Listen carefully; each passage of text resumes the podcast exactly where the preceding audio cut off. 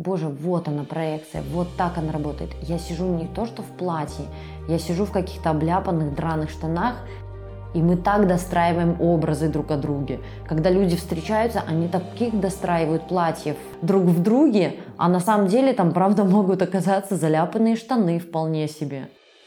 Он был другой или она была другой. Нет, просто проекции рушатся. Вы сталкиваетесь с реальностью. То есть остаться со своим убеждением иногда важнее, чем проверить эту реальность. То, что кажется вам очевидным, не значит, что кажется очевидным для другого. То, что замечаете вы, не значит, что замечает другой. То, что важно для вас, не значит, что важно для другого. Это как забор, который мы выстраиваем для того, чтобы он когда-то нас защитил. А потом этот забор не дает нам выйти, условно говоря, в мир. Разговорчики по Фрейду. Подкаст психологов. Женская и мужская позиции. Все, как мы любим. О важном по делу. Про это, но совсем не о том. Давайте вместе поговорим о том, что интересно. А, добрый день, дорогие друзья. С вами снова мы. Арсений Володько и Вероника Дорингер и наш подкаст «Разговорчики по Фрейду». О чем мы сегодня поговорим? Слушай, надоело про коронавирус. Надоело. Да. Согласна. У нас и так много выпусков получилось на эту тему. Давай как-то, про, может быть, про нашу практику, про то, с чем нам приходится сталкиваться, работая с парами. М-м-м. Да, да, мы с тобой работаем с парами, но почему-то мы не очень активно заявляемся с этим. Но мы работаем с парами, да, уже не первый год. И простите наши слушатели, которые а, одинокие, которые не в паре. Быть завтра так случится, вы станете в паре, поэтому для вас это тоже может быть актуальным. Да. Начал бы я с такой темы, которая в психологии называется проекции. Может быть, чуть-чуть расскажем, почему люди приходят, когда приходить на терапию? Э, немножко перейти вот к проекциям, интроектам. Угу. Ну, что это основные сложности. Ну да, давай. давай, угу. Дадим людям какой-то вводный критерий, когда стоит обращаться за помощью к психологам. Что могут вообще психологи сделать? Что может психологи, да, сделать? Все должны понимать, это вот прям, наверное, э, пункт номер один.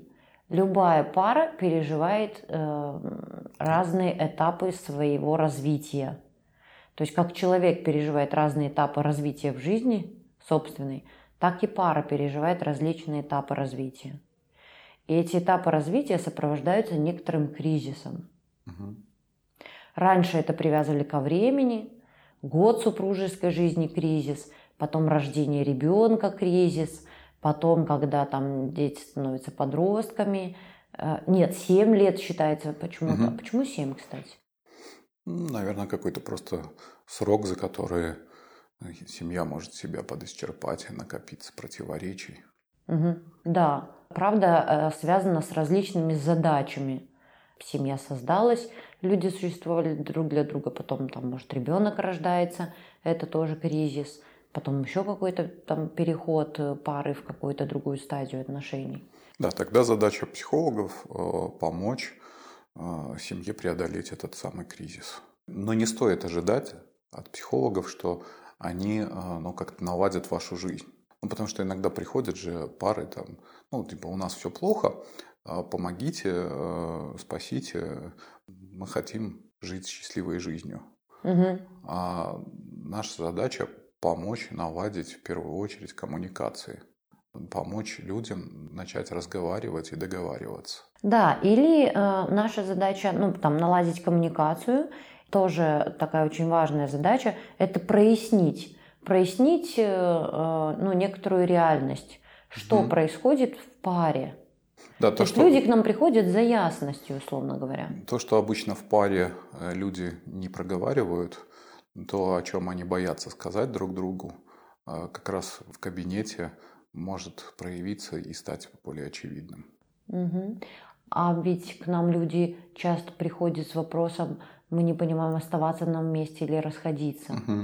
Ну, то есть поиск ясности, что это кризис, либо между нами все умерло, и мы, наши дороги дальше расходятся. Вот за некоторой такой ясностью к нам люди и приходят э, на консультацию. Ну или в кризис, например, там измена – это серьезный mm-hmm. кризис.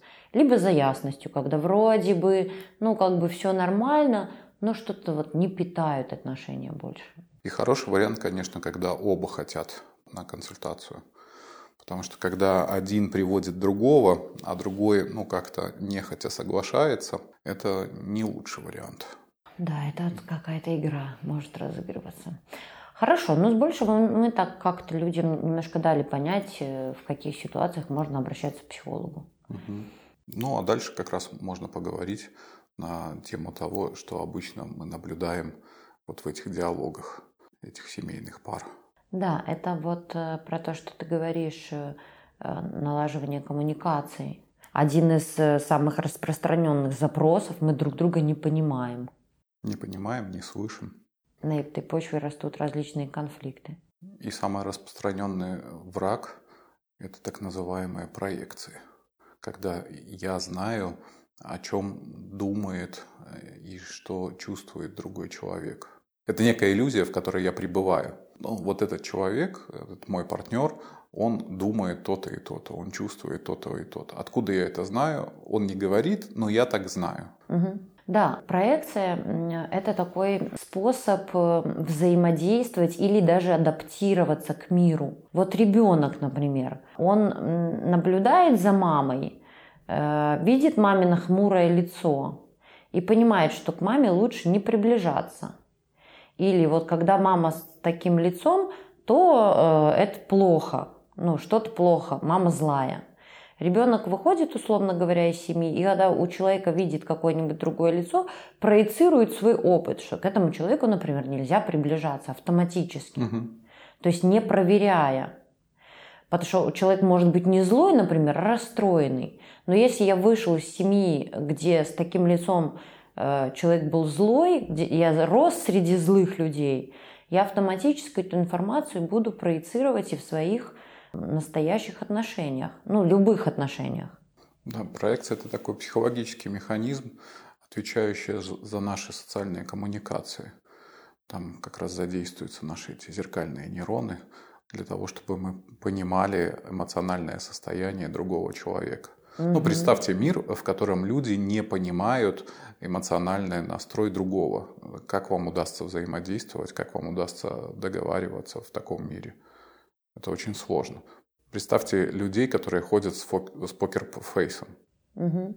Ну, очень сложно с таким человеком общаться, потому что непонятно как. Да, с одной стороны, это помогает нам выстраивать отношения, а с другой стороны, это очень мешает нам. Это экономит угу. психическую энергию в любом случае. Ну, то есть, если я знаю, что лужа мокрая, то я не буду каждый раз в нее наступать и проверять, а мокрая она или нет. Да. Но это некоторое знание, которое я проецирую, увидев лужу. Да, да, да. Так и другие, ну, так, так и все, куча всяких э, э, процессов, которые мы проецируем на мир. Но в чем вся сложность в коммуникациях? Э, в том, что многие свои проекции, многие представления о мире, о людях, о взаимоотношениях мы не проверяем. Да. И тогда мы, получается, живем в неком своем психическом мире, в своей психической реальности да. и взаимодействуем вот с этим воображаемым партнером, а не с реальным партнером. Да. Если я вырос, например, в кругу злых людей, у меня есть информация, что люди злые, им нельзя доверять. Угу. Я определенно точно буду проецировать эти образы на всех людей, которые будут встречаться на моем пути. Люди злые, им нельзя доверять. Вот там кто-то нахмурил брови, вот он точно злой и злится сейчас. Именно это искажает реальность. И таким образом человек становится заложником своей реальности. Он в своей реальности создает монстров. Ну, то есть он не видит реально живых людей, не проверяет эту информацию. Человек злой или расстроенный, там злой или уставший. Угу. Так мы создаем картинки разные. Э, это один вид проекции, когда мы э, свой какой-то собственный опыт проецируем на других людей. А второй вид проекции – это когда я свое внутреннее состояние проецирую на другого человека. На самом деле я злюсь, но принять это про себя не хочу, это как-то не встраивается про меня, что, например, я злой, угу. и тогда злым будешь ты.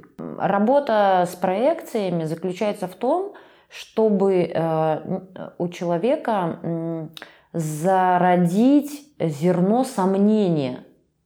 Так ли это на самом так деле? ли это на самом деле? Всегда ли? Всегда это ли так? это? То есть как только человек абсолютно в чем-то уверен, я абсолютно уверен, что все мужики козлы. Ну, условно говоря, мы проецируем некоторые знания на, На людей, окружающий мир. на окружающий мир. Ну вот э, важно задавать себе вопрос, а почему мне так важно быть в этом уверенным? Почему я такой уверенный в этом?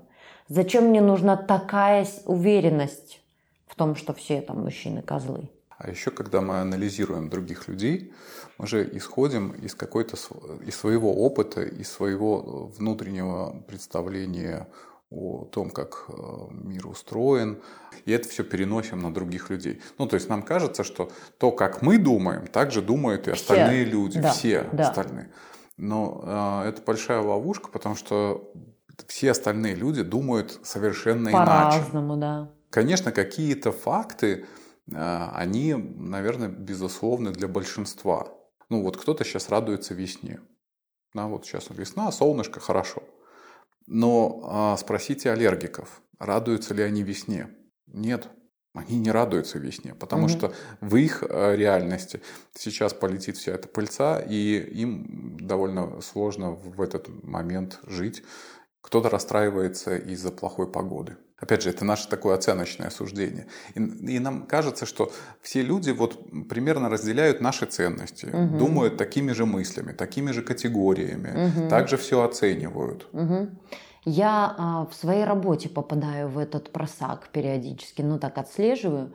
А, мне, когда я работаю с клиентом, мне кажется, что это же для человека очевидно. Мне кажется, что а как можно видеть это по-другому? Это же прям вот. А как можно этого не понимать? То есть я проецирую ну, там, уровень э, какого-то своего собственного осознавания на других людей, например, или там на какое-то свое окружение. И когда люди не понимают, вместо того, чтобы, правда, прикладывать некоторые усилия э, для того, чтобы проверять, для того, чтобы узнавать, как человек думает, для того, чтобы сверять картины мира, я думаю, что так думают все, как и я, и это же, ну, какие-то вещи, они очевидны. Ну, то есть, таким образом, я, конечно, экономлю свою психическую э, энергию, ну, потому что каждый раз проверять это сложно. Но и в то же время я искажаю взаимодействие. То есть, человек абсолютно может думать по-другому, абсолютно меня не понимать. Ну вот человек говорит, допустим, какую-то фразу, эта девушка распущенная. Мгм. И э, когда вы слышите эту фразу, ну у вас какая-то есть картинка, как выглядит там распущенная девушка. Да. Но если вы начнете уточнять, то может оказаться, что э, когда человек говорит это, он имеет в виду что-то отличное. Абсолютно свое, да. Да, что-то отличное от ваших представлений. Например, яркая красная помада. Мгм. Это для него уже является признаком распущенности. Не нужно думать, что так думают только бабушки.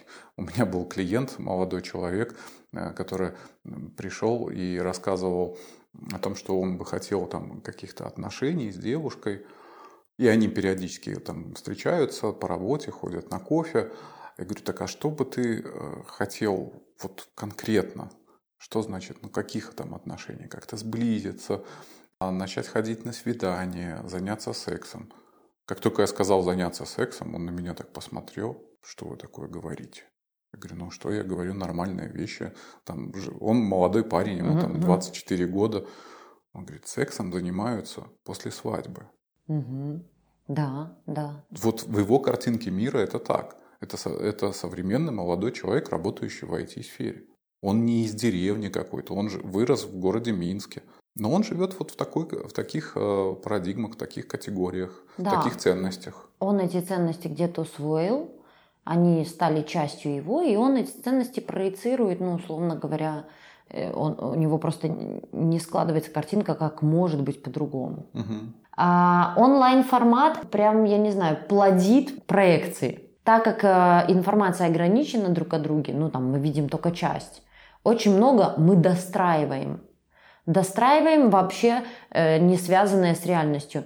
А, меня знакомая э, рассказывала прикол, что работала с клиентом онлайн, сидела в каких-то штанах, ну, драных дома, Мгм. а сверху была вся такая красивая какая-то блузка, и ей клиент говорит, вы э, в таком красивом платье сидите? Мгм. И она говорит, боже, вот она проекция, вот так она работает. Я сижу не то, что в платье, я сижу в каких-то обляпанных драных штанах, я только, ну, у меня только сверху какая-то какая кофточка, а человек достроил платье.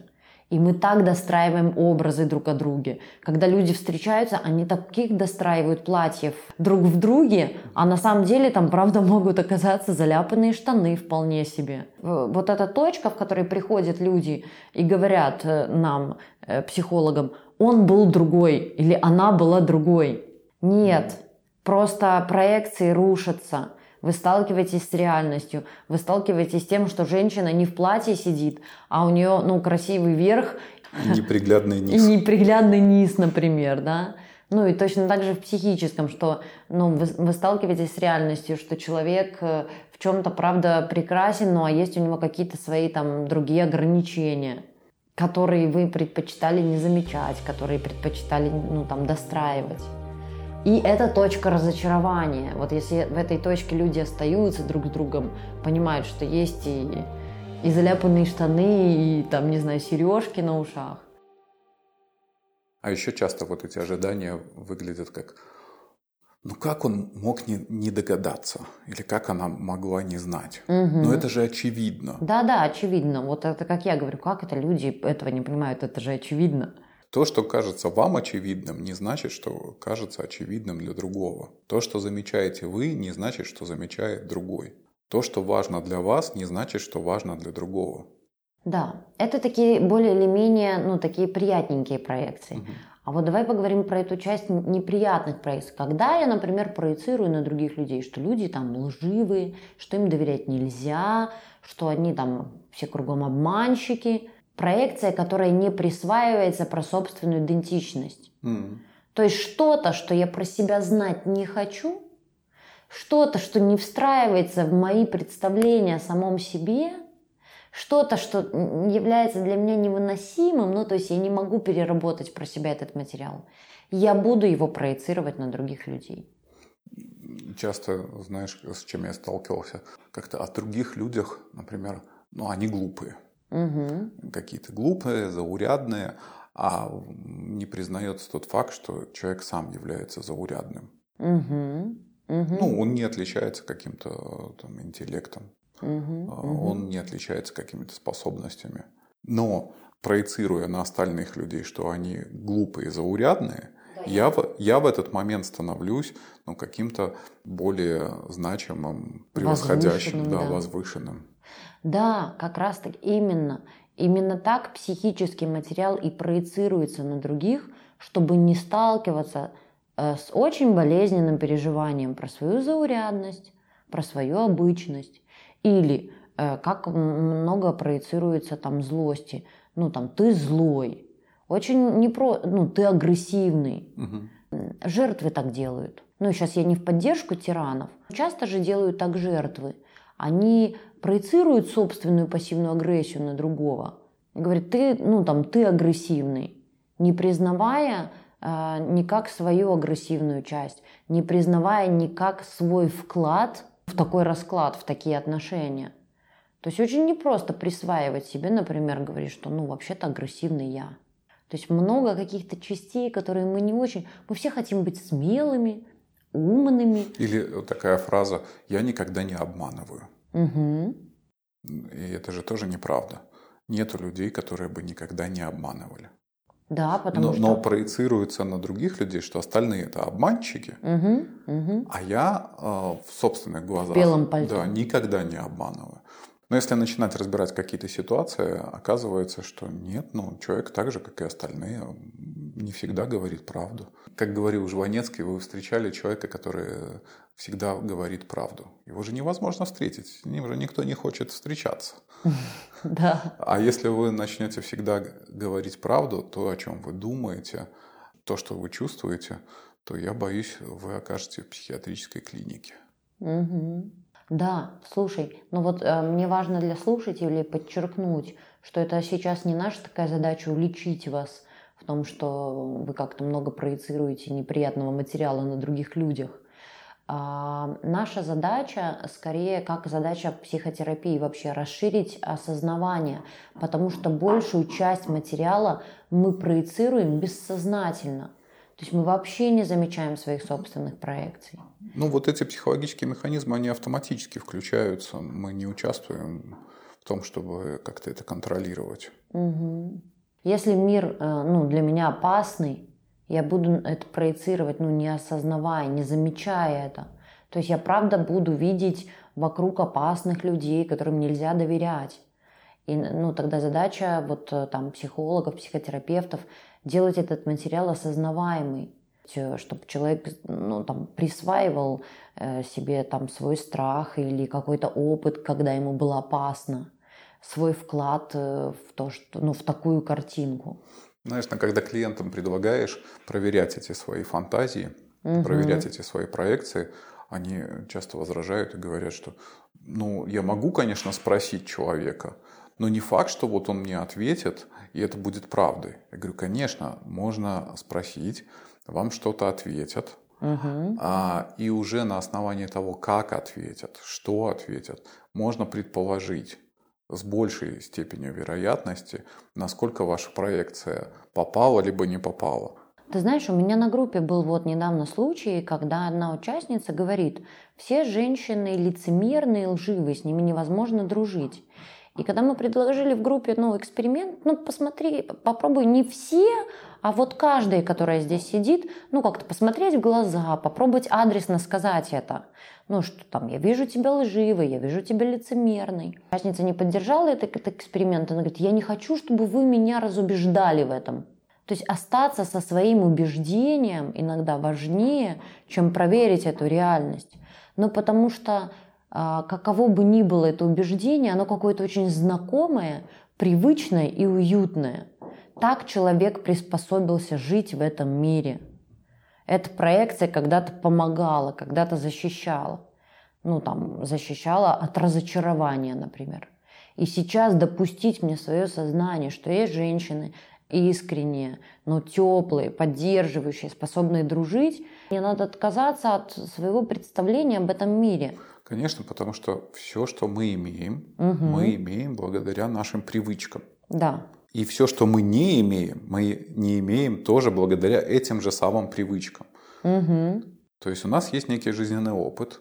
А, мы выросли, а, там, прошли этап взросления, детства, накопили этот опыт угу. и выработали привычки. Угу. И как-то адаптировались к этой жизни. Угу. И это нам помогло. Помогло, да. И мы адаптировались тем способом, который там могли. Да, который был доступен. Который для нас был доступен. А теперь э, как-то отказаться от всех этих способов, причем сделать это так в одночасье, э, там, как Танос, там, щелкнуть пальцами, не получится. Угу. То есть придется вырабатывать новые привычки, осознанные привычки. И это довольно трудоемкое и длительное занятие. Да, но видишь, это как забор, который мы выстраиваем для того, чтобы он когда-то нас защитил, а потом этот забор не дает нам выйти, условно говоря, в мир. То есть ограничивает наше пространство. Мы же заложники в своих проекциях. Наш мир становится ну, стереотипным. Мы в него нич- ничего нового не впускаем. Опять же, я бы а, оговорился, для слушателей, что нету ничего плохого в самой проекции. То есть невозможно от них отказаться. Да, и не нужно. Мы, да. Э, мы экономим психическую энергию, каждый раз не проверяем, есть ли там, не знаю, волк за, за, за стеной. И это необходимо было там а, с точки зрения, опять же, выживания. Моя угу. любимая тема приматов. Да. А, когда кустики зашевелились, да. нам не надо бежать и проверять, есть ли там какой-то хищник. Да. Мы на основании каких-то фактов, опыта, да. Э, на, как, на основании какого-то опыта можем сконструировать и предположить, угу. что там, скорее всего, это. Да.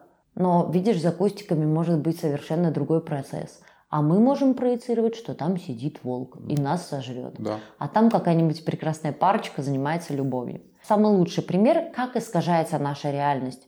Нам кажется, что кусты шевелятся, потому что там зверь, а они правда могут шевелиться, потому что там происходит какой-то приятный процесс. Но ты прав, мы э, благодаря проекциям адаптируемся к миру.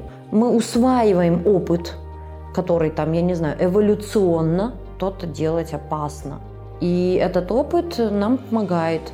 Но он же нас и ограничивает. Да. Способ единственный обращаться со своими проекциями – это проверять их. Как их можно проверять? Описывать то, что вы видите, и задавать вопрос. Это правда значит то, что я считаю это значит? Или снабжать это такими фразами. Мне кажется. Или у меня есть такая фантазия. Озвучить эту вот фантазию. А потом спросить своего партнера, скажи мне, так это или не так. А моя фантазия а, подтверждает реальность. Угу. У тебя так же? Угу. Либо мне кажется сейчас. Угу. И партнер может ответить. Он, конечно же, он может ответить неискренне. Но потому, как он ответит, угу. вы с большей долей вероятности поймете, на верном вы пути, либо не на верном. Может быть, потребуются какие-то дополнительные вопросы. Ну, там, заведите себе привычку сомневаться, потому что сомнение в этом случае – это хорошо. То есть сомневаться, если партнер вам что-то там, ну, там говорит вам на что-то нет, например, а, то очень важно спрашивать, почему нет, а не придумывать себе, ну, там. Это потому-то, потому-то. Это потому-то, потому-то. То есть проверять. Проверять свою реальность, проверять реальность другого человека. Это, конечно, уже второй вопрос. Верим мы, не верим. Человек может быть э, искренним, но нам зачем-то нужно не верить ему и оставаться со своими угу. проекциями, со своими какими-то идеями. Ну, типа, денег не дал, потому что он, ему для меня жалко, а не денег не дал, потому что он хочет э, чего-то большего для нас. А, слушай, ну вот мы пока с тобой про проекции говорим, мы же тут и вопрос интроекции затрагиваем, что они рождаются из тех интроектов, а, с которыми мы выходим. Ну, например, там э, мы выходим из интроектов, что женщина должна э, хорошо готовить и быть э, там отменной хозяйкой. И проецируем эту информацию на всех женщин. Вообще не, не очень понимаю, эта конкретная женщина подходит под это? Должна она такой быть или не должна? Знает она вообще о, о таких ожиданиях относительно себя? Или вам кажется, что она автоматически должна соответствовать? Интроекты – это какие-то идеи, а, которые мы где-то подслушали, где-то услышали, и потом они в нас попали, иногда сознательно, но чаще всего бессознательно. То есть просто мы приняли это на веру. И дальше э, мы живем с этими идеями а они живут э, какой-то совершенно отдельной жизнью. Мы считаем искренне, что это вот э, ну, наши убеждения, наши идеи, угу. ну, потому что они же внутри нас, угу. это же наши мысли. А, но когда начинаешь работать с этими интроектами, оказывается, что они ну, где-то подслушаны, где-то когда-то усвоены. И это происходило чаще всего в детстве, когда мы не способны были критически воспринимать эту информацию, не способны были противостоять этой информации, не способны были подвергать сомнениям. Поэтому мы заглотили, как вот целиком яблоко, так это яблоко в нас и осталось, оно не переваривается. Угу. Поэтому, когда мы э, работаем с, с интроектами, э, с клиентами, с парами, мы просим клиента озвучить эту идею, Угу. И попытаться как-то ее на эту идею посмотреть с разных сторон, попытаться как-то ее пообсуждать, подвергнуть ее какому-то такому критическому анализу а, с тем, чтобы в итоге это яблоко пожевать и то, что необходимо усвоить, а то, что необходимо избавиться или выкинуть. А, интроекция э, часто называют это еще э, чувство дома. Как она появляется? Вот э, есть мы, а есть друг, чужие. И вот мы объединены какими-то общими идеями, какими-то общими представлениями. И это позволяет нам определять ну, границы нашего «мы». То есть те, кто думает, э, как Иначе. мы, э, это, это, это наши. А те, кто думает э, иначе, это чужие. И таким образом, а, эм, там, разделяя некоторые убеждения, то, что называется интроектами, мы как бы обозначаем свою принадлежность. Ну, там, например, как в парах принадлежность своей семьи. Чтобы принадлежать своей семье, чтобы быть, ну, чтобы иметь это чувство дома, чтобы иметь это ощущение родства, это ощущение, что ты наш или я ваш, мне надо и разделять убеждения этой семьи, этой ячейки, этого общества. И, и эволюционно это было все прекрасно обусловлено, потому что, учитывая, что мы жили в племенах там 100-150 особей, угу. то есть для 100-150 особей действительно могут быть единые ценности. Да. Абсолютно единые, разделяемые абсолютно всеми. Да. Но мы а, сейчас живем в очень большом человеческом обществе, в крупных городах, в деревнях, небольших деревнях, там тоже могут быть абсолютно идентичные ценности. Угу. Как только мы перебираемся в город, здесь мы встречаемся со множеством культур, со множеством традиций. Угу. И а, эти ценности будут довольно сильно отличаться. Да, но понимаешь, почему люди сохраняют вот это ощущение, ну, там, дома, вот это чувство, там, благодаря своим интроектам, из страха э, отсоединиться, из страха не принадлежать. Потому что нам всем очень важно кому-то принадлежать. Что мы делаем с этими интроектами или предлагаем делать, или пытаемся даже, это ну как-то от них отделяться. И это сложно, потому что, ну, таким образом, как будто нам, э, ну, люди думают, что им нужно придать ценности, э, ценности своей семьи, ценности, там, не знаю, своего рода, и люди этому сопротивляются и говорят, нет, если в моей семье принято так, значит принято так. Как будто с тем, чтобы распрощаться с этой ценностью, пересмотреть ее, как ты говоришь, поживать, это, ну, в этом есть большой страх э, потерять связь. Угу. Связь со своими. Потому что, ну, тут как бы в семье, возможно, свои не создались, а там свои есть. Ведь вот это ощущение то, что мы свои, оно дает же питание и поддержку. Как я останусь без этой связи, без этой поддержки, без поддержки моей семьи? Мы с тобой в парах это видим. Вы предлагаете мне отказаться от моих ценностей. Как будто отказаться от ценностей или даже пересмотреть, это отказаться от людей, отказаться от родителей, от тети, дяди, двоюродных братьев. Ну, взамен на что? И человек очень этому сопротивляется, конечно. Но это разрушает отношения, потому что э, для другого человека нет э, возможности встретиться с ценностями второго партнера. То есть если я, ну, я проецирую тогда, я говорю, что вот женщины должны быть хозяйственные, так в нашей семье было принято. И ты должна быть такой. И я ожидаю этого от тебя. А второй партнер тоже со своими ценностями, убеждениями тоже со своей вот принадлежностью к, там, к, своей, к своей семье, к своему роду. И вот в этом есть э, такая большая сложность. Кстати, э, э, интроекты же дают это ощущение, что тебя принимают. Принимают целиком, принимают свои. Типа, если разделяют мои ценности, то значит он... Да, он наш тоже, наш. он принимает. Угу. Он свой. А если не разделяет ценности, так вроде как какой-то чужой становится. И, кстати, вот движение э, там навстречу друг другу и некоторый рост, он заключается не в том, чтобы полностью отказаться от ценностей своей семьи, а в том, чтобы их пересматривать. Да, к тому же важно тоже понимать, что то, что было хорошо для одного поколения в одних каких-то исторических реалиях, не факт, что также должно быть в другом поколении совершенно других условиях. Важно признавать ценность э, семьи своей, э, там, ценность мамы, папы, братьев, ну, то есть какого-то такого своего клана. Ну и при этом важно понимать, что, ну, что эти ценности могут быть ограничивающими и устаревшими. И если вы их пересмотрите, то там, вы не станете чужим, не разорвете эту связь, не знаю. У меня есть подсказка для слушателей, как обнаружить в себе интроекты. Угу.